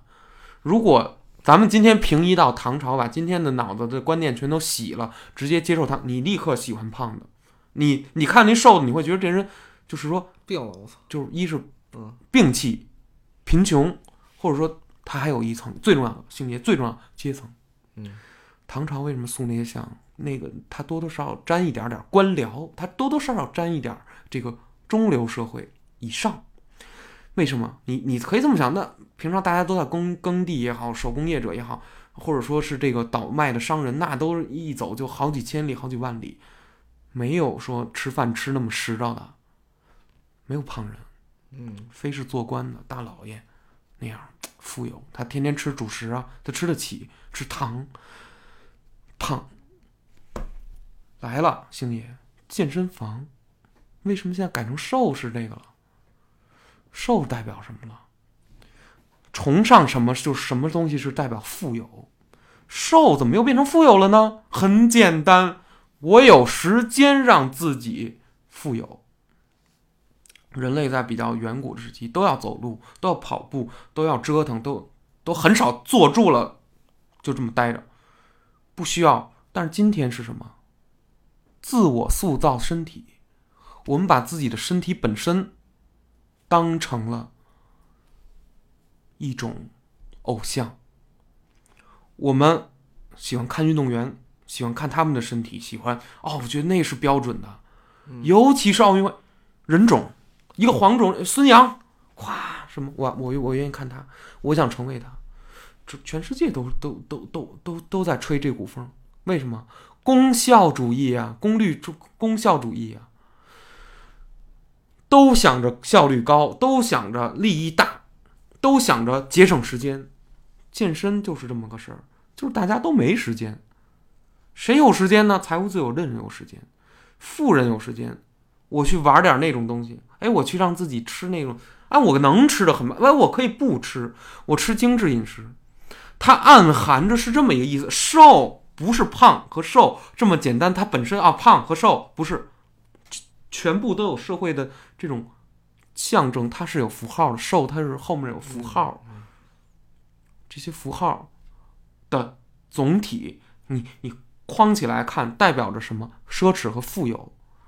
因富有而生产出来的那种奢侈，所以大家先把自己弄瘦了，对吧？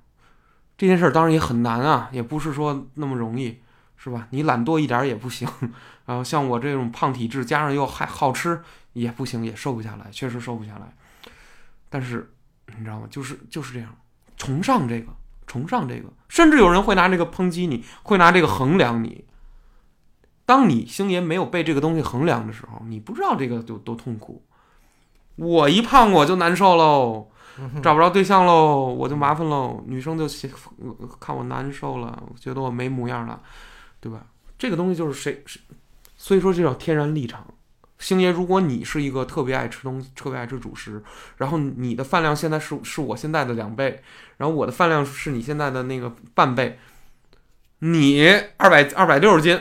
我五十公斤，然后你就知道你你你就知道你就多难受了，因为这就立场就变了，嗯嗯，就这么一个事儿。现在不用不不用变这个，现在说，我靠，突然进入一个国度，这国度是谁胖谁好看，谁谁二百九十斤谁谁巨美，就是大家都想吃成三百斤，你知道吗？然后那个。三百斤那天天上电视，天天出现在广告杂志，然后那个整容也是说怎么胖怎么整。渡边直美，哎，是吗？渡边把渡边渡边什么乱七八糟，就是说这意思。然后那你说，比如说现在有一人特别就是像你这种，啊，我不爱吃东西，我我吃一点我就饱了，我就累了。然后那个社会都说，星爷。你怎么这么不争气呀？你得吃啊！你你得通过那种各种药物方法给自己增肥，你怎么不懂啊？你看你都什么样了？哎，社会应该这么说，你就痛苦了。那个时候瘦就是你的天然立场，你怎么办？你怎么替瘦申诉，对吧？所以说什么事儿都不应该走极端，胖瘦不论不论怎么着，哦，你觉得你说你你阶级上去了没有？没有。别整这些了，我现在越来越觉得这些东西它都虚，你知道吗？都虚。我现在越来越想着就是说，我跟谁能遇着一下，跟谁能聊上一下，然后跟谁能吃个什么什么饭。我不是真的完全不注重仪式感，虽然我挺讨厌仪式感这件事儿的，嗯但是其实我有很多仪式，我也有很多仪式感。我我我，但是我我很讨厌的仪式感是那个你没有牺牲下的某种飘的仪式感，让我觉得我我不吃这个套。虽然我不想抨击这个，但是呢，我很怕被那些吃这套的人因为看我不吃而抨击我，你知道吗？就让我有点不高兴了，对吧？比如说，你你你知道吗，星爷？我原来画一张一页这个纸上这种漫画，那个饺子那个漫画，你知道吧？嗯知道。是拿这种 A 4大小的卡纸和嗯美工笔画的，嗯，还需要铅笔打稿，还有那个服装做服装那种三十厘米尺子，嗯还有需要一张垫板，旁边还要垫一些手纸，那个抽取纸、面巾，怕这个这个手啊把那个稿子给污掉。画之前要准备很多东西，洗手，嗯要想，要分镜，很麻烦。其实我现在已经一动不了这种画儿了，因为我拾不起来了，太耗时间了。它前前后后画三个小时，但实际上可能是四五个小时，因为他好好多准备的东西，想法也要准备。其实有很多仪式感，在我心里对，每一个人的这个仪式感都不一样，不一样对，就比如我买一把新键盘，我每每回打字之前都先洗手似的。对对对包括真是啊，是吧？是我买买一双新鞋，我天天擦，然后那个穿一个月之后就算了，就就就就不擦了。那是那是你喜新厌旧了，你穿穿走去了那是。所以说就这意思，好多事儿啊，其实它挺虚的。这个时代，我我我真觉得是这样，有的钱花的也虚，有的事儿办的也虚，有的话说的也虚。减少这些东西吧，我觉得这都太无聊了。然后天天的这种相互的鄙视也好，什么之类的，相互的不理解，哇，很难说消除偏见。我也不是想说净化，说这这这世界都白，也不是，就是觉得好多东西都是浪费的步骤。我现在活到二十九了，啊，一个二十九岁的老同志。我说实话，我现在珍重的东西，一个是自己生命，因为什么呀？我我从我姥姥、我妈妈这个嗯人种上，我就预测我寿命可能不是特别长，星爷六七十，基本上也没什么生活质量了，就是可能糖尿病啊，可能什么的。嗯我知道我自己的这个死亡，或者知道自己这个衰败。我每每想这个时候，我就觉得自己就是这个人类很脆弱。你年轻人想不到这一点，零零后也好，二零后，或者说就是二十岁以下的人，大多不可能想到人是脆弱的这件事儿。脆弱性，他不理解，因为什么？他他身体茁壮成长，还在往上涨，越来越高，越来越壮，越来越大，然后越来越有力量，越来越聪明，越来越有智慧，越来越有创造力，上升期。但是但是到了我现在，我我是您从什么时候开开始觉得自己老了？我觉得二十七岁的时候，我特别明显的就是没有创造力，缺乏激情，缺乏那个身身身体上的有吗？身体上也有，就是从生理上来的。人自然就要衰败。嗯我觉得这个是这这种脆弱、这种腐烂、这种脆弱，没办法，我接我要接受它。哎，但是但是这个东西同时也启示了一些我别的东西，我价值会变化了。我没有那么多时间，我要珍惜我的时间。我要散发更多的善意，还是散散发更多的恶意和戾气？我也在想，我以后一定要永远的笑着，我以后永远要微笑着活着。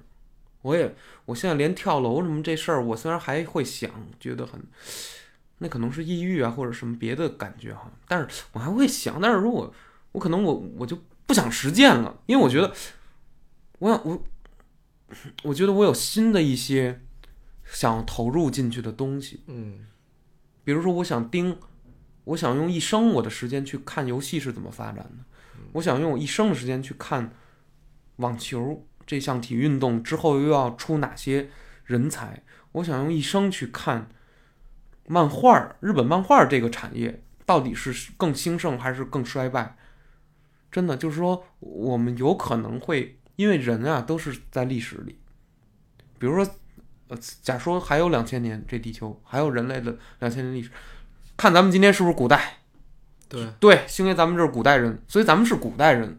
咱们现在看到这个文明什么这个东西，搁两千年看这什么玩意儿啊？这东西，这都这不是个，这都摆博物馆里都都那种，还还底下说一下啊，这是一什么，都这个。咱们这用这东西都是古董，这都是古董。咱们觉得这都是有当代性、现代性，这东西都是古董。嗯，录音这件事儿也是古董，以后不知道要什么样的文明和技术，咱们就是一个古代人，咱们不是现代人，咱们只是人类的这个后面咱们展望不了而已，没有这个能力，因为咱们不不永生嘛。那我就想说，好吧，那我能覆盖这六十多年、七十多年，我还有眼睛有耳朵，那我就听资讯，我就想珍惜，我就见我那想见的人。我就干我那想干的事儿，呃当然我不不那个牵扯别人的利益啊，我不不嗯不影响到别人的那个什么，也不违反道德和法律的前前提下，我干点那个，我吃点想吃的东西，有钱就花吧。就是说，当然也不是说滥花无无，就是嗯，那种疯狂的消费，也不是，就是说这东西我喜欢，我种种草我也就买了吧，就是这样。我现在就是这这么一个心情，一个心情。对，当然在在此之后，工作还有什么样的变动？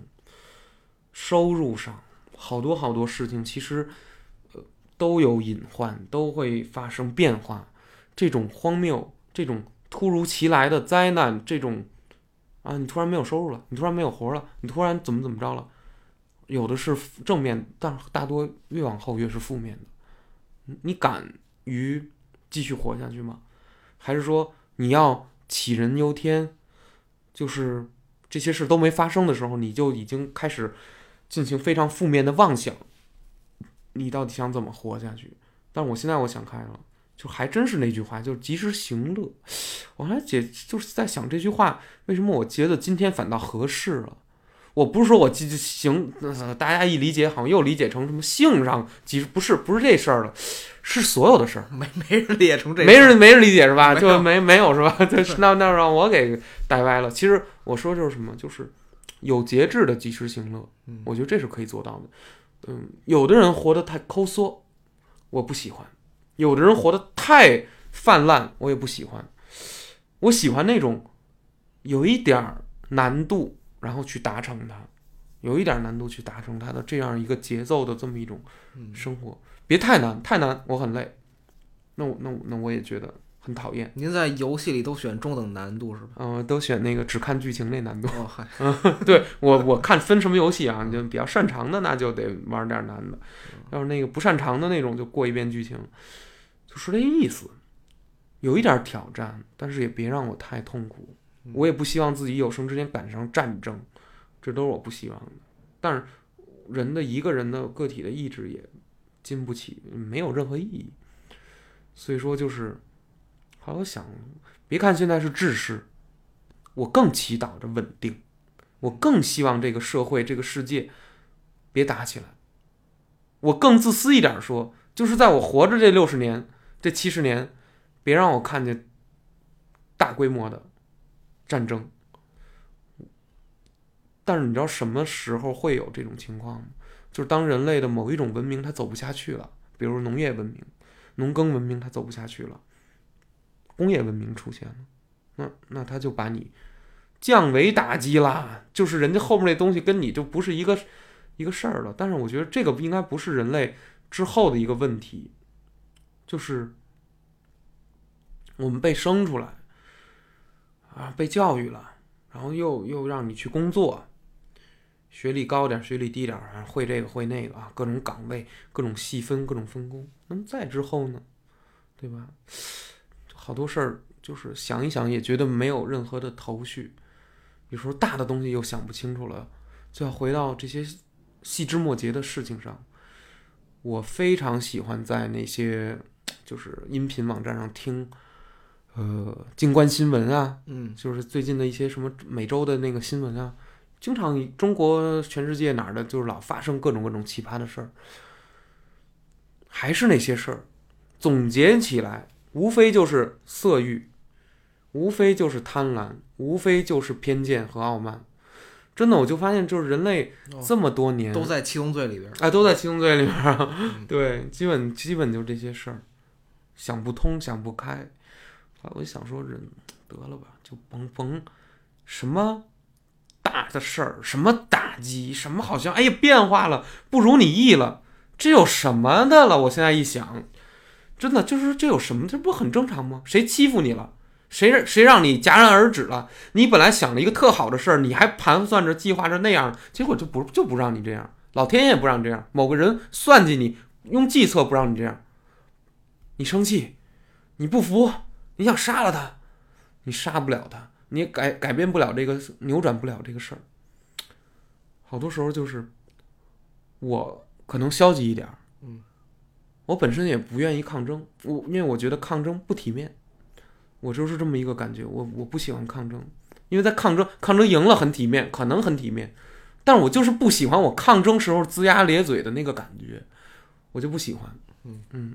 可能我说的这个话，我我我代表不了很多人，因为很多人是在抗争中的，很多人是在向上爬的，很多人很有力量，他他可能往后想很多，他们有规划，他们有真正自己的赚钱的能力，他们有很多能力，但是我我不是这一挂人，我并不认为我这一挂人，我并不认为金钱的那个维度，如果是这个技能点加到很满，就足以来鄙视我。我虽然不算大富大贵，嗯、我也不算中产吧，就是接近中产这种嗯家庭，可以这么说，可以这么说。就是什么感觉呢？就是不会说，我真的觉得是得平和，平和，真的，因为大的事控制不了。我现在就是特别注重于自自己的这个内观，去看看自己喜欢什么，厌恶什么，或者说是让什么东西变得尽量的就是无所谓嘛，无所谓，让一些痛苦就痛苦啊，我知道，我规避掉，就是这样，越来越哦那我倒不太认同。那你说说吗？我觉得是在那个嗯，平和是，就是你作为一个艺术家不利于创作，你知道吗 对，所有的对作作品都不都不太是在平和的状态下所产生的。对，对，起码也可能是这个工作的繁忙把我的所有的精力都弄走了，我已经没有这个精力在做自己的东西，也可能是懒。更重要是，有的时候你知道，我刚一想做那件事儿，我特别奇怪，我觉得我自己是某种疾病的状态，就是当我刚想画自己漫画的那一瞬间，我脑子里马上跳出了我我新买的电视我还要看，然后那个好多剧还得要看，好多游戏还没玩儿。嗯我囤积了大量的游戏和电视的这些内容，然后我都没看，我特别焦虑。然后我想说，我画我自己东西，我画我自己东西约等于什么意思？就是这一晚上就没了。我下班以后六点多到家七点多，那我七点到十一点我就没有，就就等于全都要再画画画一张一页稿纸而已的东西。我所以，我那也没有办法，就是因为工作太忙了，就已经没有自己的时间了，然后用仅有的时间放松就好。但是我那仅有的时间，我如果我画那个漫画的话，我形成规模也还好。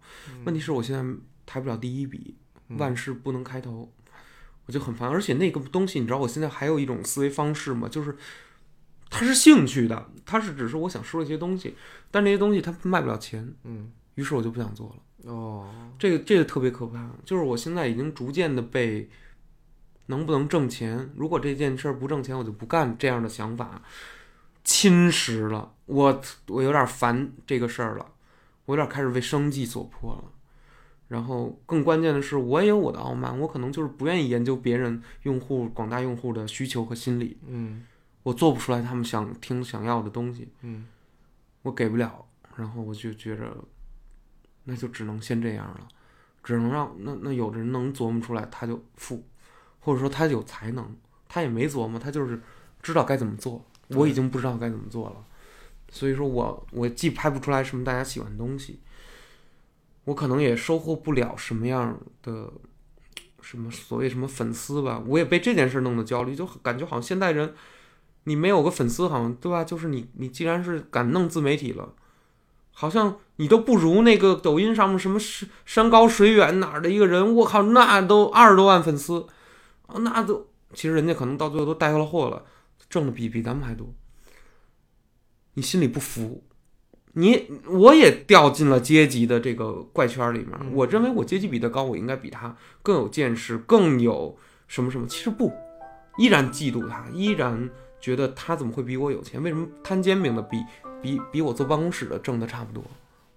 你懂吗？哎呀到到最后，还好吧，反正我就每每每天都刷抖音，对，看着，哎呀，女孩们只要嗯，露一双脚，哎呦，好几十万粉丝，然后我费劲好几个月拍一条片子，哎呦，哎呦，三个点赞，对哦嗨，但是我也就都还好啊，嗯，你也都。对，因因为就是，色欲呃，好卖气，大众的这个审美啊什么的，是你无法控制的，然后，嗯，嗯，对对对，就这样吧。就是一双特别漂亮的脚，然后有一些是因为我自己爱看的嘛，对性我性的暗示我我我也爱爱看，对，软色情在上头，大大数据嗯都都已经那个逮着我了，天天给我推这个。那你是没少看呀、我操对！你这已经不是看了一条两条了。哎呦，好多时候真的是这样。但是我觉得自己还是得有点冲劲儿吧。可能上一代人已经理解不了，说为什么这一代人二二十多岁啊，就已经就是想退休。其实特别简单，就是从小的课业压力也好，还是什么成倍的往上涨。到了大学时候，其实已经已经老边儿了，你已经把这个人给用废了，他什么都没学会。最重要的是，嗯，就是你给我让我拼命学的那些题，到最后什么用都没有，既不能让我找工作，也不能让我怎么着，大部分人都没戏，然后只有几个那个个别那学习好的考上高校了，还相对好点儿，也就是好点儿。结果到了工作岗位上，发现自己专业技能也不行，和那个普通大学三本开外那个傻帽领导比他还挣的还少。人那傻帽领导什么学历没有，就靠自己虎，就靠狠，就靠自己会经营会钻营，照样赚钱。到最后用钱衡量的话，什么学识什么东西都不值，都没有价值了。问题是这个东西，你再有思想，你再变不了现，你就是垃圾，你就是看不起你。三个字，觉得你苦哈哈。所以易中天你知道吗？易中天真的他他他他想明白了，他说他有一个大那个大学教授的朋友啊，嗯，就是因为太穷了，后来穷到最后好像胃病还是怎么着，好像得胃癌就死了。后来易中易中天就是他在电视上说，凭什么文化人就应该受穷？我虽然是教历史什么，我虽然是那个我我就要当公知，我为什么不能变得富有？后来我一想，为什么？你像梁文道，他其实也是不少看书，年轻时候在凤凰做，他机会也很好，自己也也算努力。嗯，你说做吧做到现在是吧？文化形象什么？所以说好多时候你说他有钱了，他不好吗？其实也好？对，许许知远，许知 远书书店也开不下去了都。对，对，他是那个之前前段时间都在微博上开始带货了，嗯卖卖那个十十三幺的同款拖 鞋。嚯，对对对，嗯所以说，哎呦，所以说好多都是这这种问题，就是不能，你说不能过度的对金钱进行崇拜，进行推崇，但是我现在整个这个世界也好，这个社会也好，也没找出一个新，就不叫新，就是说另一个事物，让我们可以进行一个更安全的，或者说除金钱以外的，和它不在一个维度上的一个标准和崇拜，没有。比如说庙，比如说什么啊，又连上经济学了，庙也是这个买卖，什么事儿最后都是两个字买卖，business。Everything is 做生意，我操，就是变成这种感觉，让我，让我就觉得，哎呦，可能这个也是反映出这个人类啊，面对这个匮乏，就是有史以来的但是也只有这个才能让这个整个社会进步。进步，或者说人类就这么对，就是滚动下去。就是没有这个推动的话，其他的任何事儿好像也比较难没错往，下走。没错，也是，也是，也对，所以说真是这样。那么这一期的主题其实是什么呀？嗨，谁知道？就就就就这么着吧。嗯，主题其实就是审美啊、分化呀、乱七八糟的，就是最近一些想法吧。哎，脑子里面想了很多东西，说一说，发泄发泄。其实这一期也没什么营养哈、啊，就是胡说八道的。嗯，所以也感谢这个星爷呢，就陪这儿聊了会儿。星爷没说几句，可能一共没说百分之五，你知道吗？真的。我都说的嗓子都不行了。好吧，那本期《通言无忌》就到此结束，再见，下期再见。